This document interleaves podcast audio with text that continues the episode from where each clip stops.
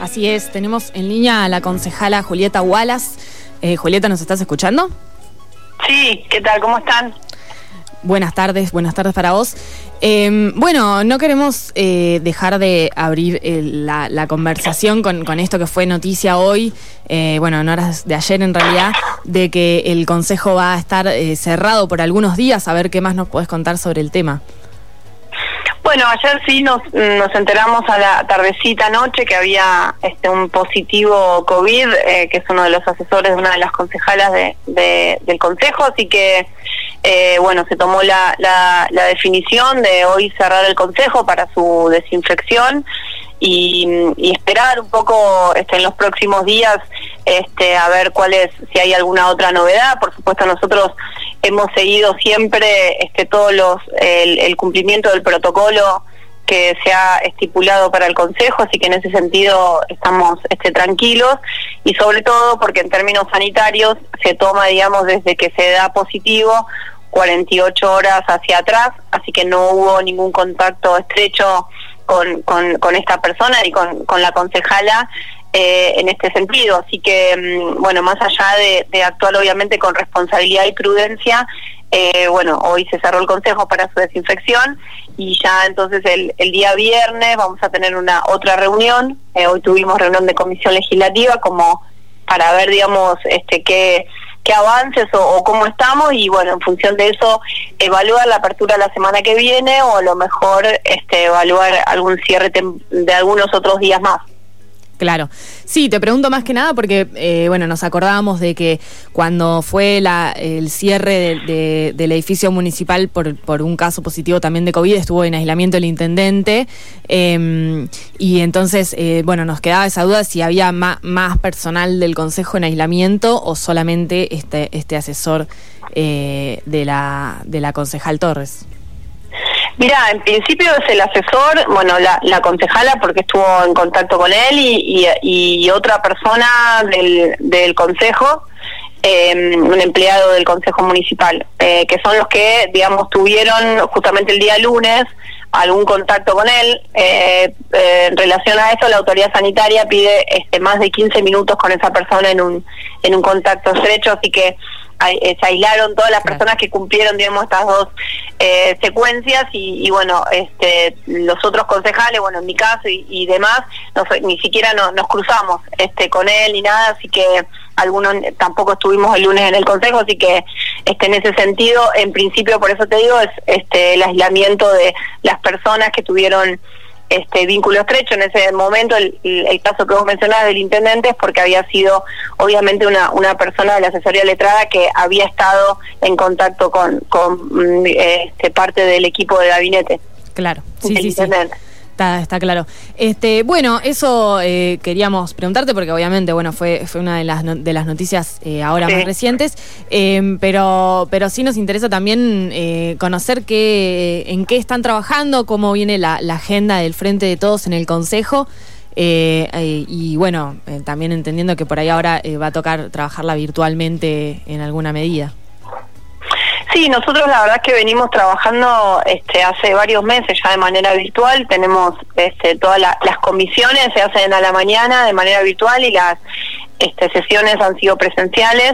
Nosotros como, como proyecto, bueno, justamente la la sesión pasada se aprobó un proyecto nuestro que es este, otorgar el 30% de la obra pública a cooperativas de trabajo, entendiendo que la pequeña obra pública es, este, está justamente asociada con la pequeña reactivación este, productiva post pandemia, si se quiere, que bueno un poco necesita la ciudad. Estamos hablando de estas pequeñas obras como realización de cordón cuneta, este, ampliación de redes locales, de agua y demás. Creemos que esas son obras que, que pueden ser llevadas adelante por cooperativas de trabajo. Así lo propusimos en un proyecto y bueno, el jueves pasado se sancionó eh, esa ordenanza. También tenemos este, propuestas relacionadas a todo un plan de emergencia habitacional que tiene que ver con el acceso a la vivienda digna, que sabemos que es un, un tema fundamental en San Carlos de Bariloche que tomó relevancia en el mes de febrero con algunas ocupaciones, pero que bueno, este no no se ha resuelto y, y nosotros entendemos que que tiene que delinearse los objetivos de, de una política pública seria en relación a la vivienda y bueno, nosotros proponemos eso en un plan de emergencia habitacional y en la creación de una mesa de resolución alternativa de conflictos, ¿no? Que, que la, la necesidad que surge justamente de un montón de, de barilochenses no eh, en, en, una vivienda y que a lo mejor se ven obligados a realizar algún tipo de ocupación y demás no sea inmediatamente criminalizada, sino que pueda generarse un ámbito donde la municipalidad, con la defensora del pueblo, con la asistencia social y demás puedan contener, digamos, esas situaciones. También tenemos un proyecto para este eh, avanzar en la integración sociourbana del barrio de Lunruca, ex Mochiola, ese proyecto presentado con más de 400 firmas del barrio, eh, que bueno, este lo que busca justamente es este que la tierra esa la pueda comprar la municipalidad y que luego pueda ser vendida a precio de, de loteo social y se avance así de alguna manera en, en la elaboración de, de, las carpetas técnicas para los servicios básicos. Y bueno, y después lo que hoy este por ahí está más de, eh, de relieve es el proyecto que hemos presentado para generar un marco regulatorio del cannabis medicinal eh, el acceso terapéutico, la investigación, el uso científico y, y producción pública. Eh, pionera, eh, Río Negro ha sido pionera en este sentido, San Antonio ya tiene una ordenanza y que se está aplicando y que hace la semana pasada se han entregado los primer 41 este, autorizaciones para el autocultivo medicinal, cuando hay detrás obviamente una prescripción médica. Sí. Esto tiene que ver este con bueno este proyecto fue presentado en el consejo también eh, sí, Julieta, eh, bueno, le comentamos a la audiencia de nuevo, estamos hablando con Julieta Wallace, ella es concejal del Frente de Todos. Eh, queríamos, eh, bueno, sobre este, sobre este proyecto de regulación del cannabis medicinal, hemos hablado acá en el programa en días anteriores y mm, quería preguntarte también sobre justamente esto que decías de, de, la ordenanza similar que existe en San Antonio Este em, qué, mm, eh, qué evaluación han hecho en torno a, cómo funciona esta, ordenanza allá. Me, llama la atención sobre todo el aspecto que tiene que ver con la producción. Eh, porque bueno, ese ha sido siempre uno de los temas más polémicos, ¿no? El tema del cultivo eh, de la planta y de la producción eh, en, digamos, que la haga el Estado o que el Estado permita hacerla a particulares a través de un marco de, definido. Sí, ahí, eh, a ver, nosotros la evaluación, obviamente que, eh, por eso te decía que, digamos, son pasos que se van realizando, eh, pequeños pasos, si se quiere, pero bueno, eh, digamos, avances al fin, y tiene que ver con poner el eje, el derecho a la salud, ¿no? Integral, que no es únicamente la ausencia de enfermedad, sino también pensando en, unas, en, un, en un bienestar integral que tenga que ver con el bienestar físico, mental y, e incluso social. Sabemos que el cannabis medicinal tiene su, sus formas este, y sus beneficios eh, y que ha sido este, o ha tenido muy, buenos resultados, esto dicho por médicos, no, por mí, en algunas patologías este, existentes. Entonces, a partir de eso y promoviendo este, esta, el cuidado a la salud, es que lo que justamente se pretende avanzar es en este, las autorizaciones para el cultivo, en primer eh, lugar, del cultivo personal, este, pero justamente teniendo como como prescripción, digamos, una, una previa intervención, por supuesto, por parte de las autoridades sanitarias, ¿no? Un médico, es decir, que un médico recete, digamos, el uso específicamente de, del cannabis medicinal y entonces a partir de ahí que se puedan otorgar estas autorizaciones para el cultivo personal, eh, también a, eh, generar un registro de, cultivadores solidarios que también, digamos, tenga todo lo, el control necesario para avanzar en, que justamente las personas que necesitan de este producto puedan eh, llegar a tenerlo de una manera este, transparente, de una manera eh, regulada por parte del Estado. Nosotros en la ordenanza también lo que lo que proponemos es la creación de un consejo asesor de políticas públicas relacionadas al cannabis, donde participen no solo las organizaciones sociales, sino también científicos e investigadores de todos los beneficios que, que produce la planta y, y usuarios también. Eh, nosotros sabemos, digamos, que es una un avance que se puede dar. Eh, incluso esta ordenanza ha sido iniciativa de la organización Ciencia Sativa, quien tiene ya un convenio firmado con el INTA Bariloche para avanzar este, en el sentido de eh, poder identificar eh, esta producción que podría llegar a fomentarse y promoverse a través del Estado. Esto ya existe, digamos, no es que nosotros con esta ordenanza, digamos, venimos a inventar algo, sino que lo que estamos proponiendo es que Bariloche este, de alguna manera ordene y que regule, así como lo hizo San Antonio, este uso medicinal del cannabis. Bien, eh, Julieta, ¿cómo estás? Germán Hernández te saluda, buenas tardes.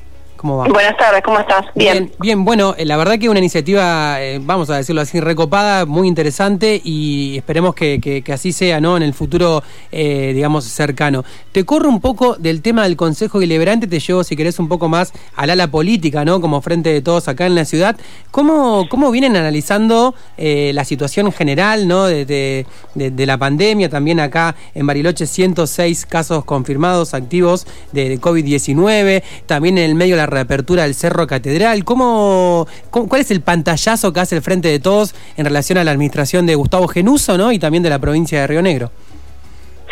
Bueno, nosotros a nivel local hemos sido críticos de la apertura del cerro. Nosotros este, que creíamos que había que, que digamos, este, eh, tenía que prevalecer sobre todo la, la, el cuidado de la salud este, por sobre este, el, inicio de algunas actividades económicas de, riesgo, como es claramente el deporte de, esquí, eh, sobre todo teniendo en cuenta que, digamos, el COVID, eh, si bien eh, hace que ciertas camas de terapia intensiva y de los hospitales y sanatorios estén ocupadas, lo que no tenemos que hacer nosotros como sociedad es cargar eso, ¿no? Entonces, digamos, sabemos que este, los deportes de riesgo tienen, digamos, la posibilidad o, la opción de que este, alguna persona se lastime y demás y que eso conlleve a justamente este, eh, dificultar el normal servicio del sistema sanitario. De hecho, pasó lamentablemente, ¿no? Este, con un incluso un fallecimiento. Entonces, eh, nosotros de eso eh, creíamos que no estaban dadas las condiciones, sin embargo, por supuesto, el intendente es quien, quien toma esas definiciones. Eh, sí dejan en claro que obviamente no fueron y, este, consultadas o, por lo menos no fueron decisiones en las cuales el Frente de Todos como principal minoría en la ciudad, en el Consejo, haya sido consultado. En ese sentido, nosotros también hemos sido eh, críticos de la poca participación que, hemos tenido, no solo en el COE, sino en algunas reuniones que se han elaborado con algunos sectores de, la ciudad para pensar en esta reactivación. Eh, la verdad es que no hemos sido tampoco invitados y en ese sentido lo hemos hecho saber en varias oportunidades del Consejo, con lo cual, digamos, en ese sentido nos parece que no hubo una apertura este, política, si se quiere, para definiciones, este, como sí vimos que, que salvando las distancias de la zona y demás, sí hubo a través de nuestro presidente Alberto Fernández con la zona del AMBA, eh, específicamente con el jefe de, la Ciudad Autónoma, de Buenos Aires. Eso no sucedió en Bariloche, en eso nosotros hemos sido críticos. Y después, la verdad es que, bueno, la pandemia y, y, y todo lo que tiene que ver con los casos que hoy tenemos, eh, obedece obviamente a algunas quizá controles al principio que se han hecho que nosotros creíamos que no eran los adecuados, con, con poca presencia este, en muchos casos policial para que esto se cumpla. Y bueno, ahora sabemos también que hay como una una cuestión de, cambios de fases y donde también algo tiene que empezar a funcionar y de eso obviamente somos conscientes, eh, pero bueno, se está apelando bastante también a la responsabilidad de cada uno de nosotros a los efectos del cuidado. Eh, Julieta, ya estamos casi sobre la tanda, pero no quería dejar de preguntarte, hablando de contrapeso político, del rol que ocupa eh, como oposición en el Frente de Todos, eh, sobre la, cuestión, una cuestión que acá en, el oeste, bueno, estamos hablando desde la radio de los kilómetros, acá en el oeste nos preocupa mucho la cuestión de las tierras y esta iniciativa que, en su momento propuso Genuso para poder paliar, digamos, de alguna manera económicamente la, la crisis con eh, recursos que vienen a ser las tierras eh, de acá, de, esta zona de la ciudad. Em, ¿cómo, ¿Cómo viene esa, esa cuestión? Bueno, el intendente presentó una, un proyecto de ordenanza para este, avanzar en el remate de cinco lotes que, como vos bien decís, están en la zona ex, están cerca del lago Moreno. Eh, la verdad que la ordenanza es, este, eh, es deficiente en el sentido de que no dice este, específicamente para qué este, quiere aplicar los fondos que se pueden llegar a recaudar. Solo habla de para infraestructura de lotes sociales. La verdad que eso es muy genérico, a nosotros no nos conforma. En primer lugar, nos parece una, una mala política pública, digamos, este, rematar o, eh, algo en pesos cuando su valor de mercado es en dólares. Este, por otro lado, creemos que mm, es como avanzar, digamos, en empezar a, a deshacerse de, las joyas de la abuela, ¿no? Como se dice, nosotros hemos sido muy críticos con la concesión del Cerro Catedral y con el canon irrisorio que se ha... Eh, que se ha establecido, ¿no? Creemos que nuestros principales este, activos económicos son los que tienen que ponerse en, valor y, no entregarse así de esta manera. Por supuesto, estamos abiertos a, dialogar en relación a, a, a, qué es lo que se quiere, el para qué, pero ya el para qué determinado, ¿no? Para qué obra, cuánto sale, en qué barrio, cuántos beneficiados. Bueno, nosotros ya hemos, digamos, hablado en estos términos porque nosotros, este, el proyecto de ordenanza que te mencionaba hace un rato que, que proponemos, que es con un plan de emergencia habitacional, sí lo dice y sí identifica, porque hay un trabajo muy grande atrás de la mesa de tierra y de profesionales incluso de la Universidad Nacional de Río Negro, en donde sí pudimos visualizar. Así que bueno, eso está en discusión en el Consejo y eh, los próximos días va a empezar a discutirse en las comisiones. Bueno, esperamos que que vaya eh, para, buen puerto ese tema que nos preocupa bastante y te agradecemos mucho la comunicación y esperamos quedar en contacto para eh, en las próximas semanas volver a hablar sobre este tema y otros también que nos preocupan. Dale, gracias a ustedes por la comunicación. Un abrazo y buenas tardes. Chao, buenas tardes. Muchas gracias.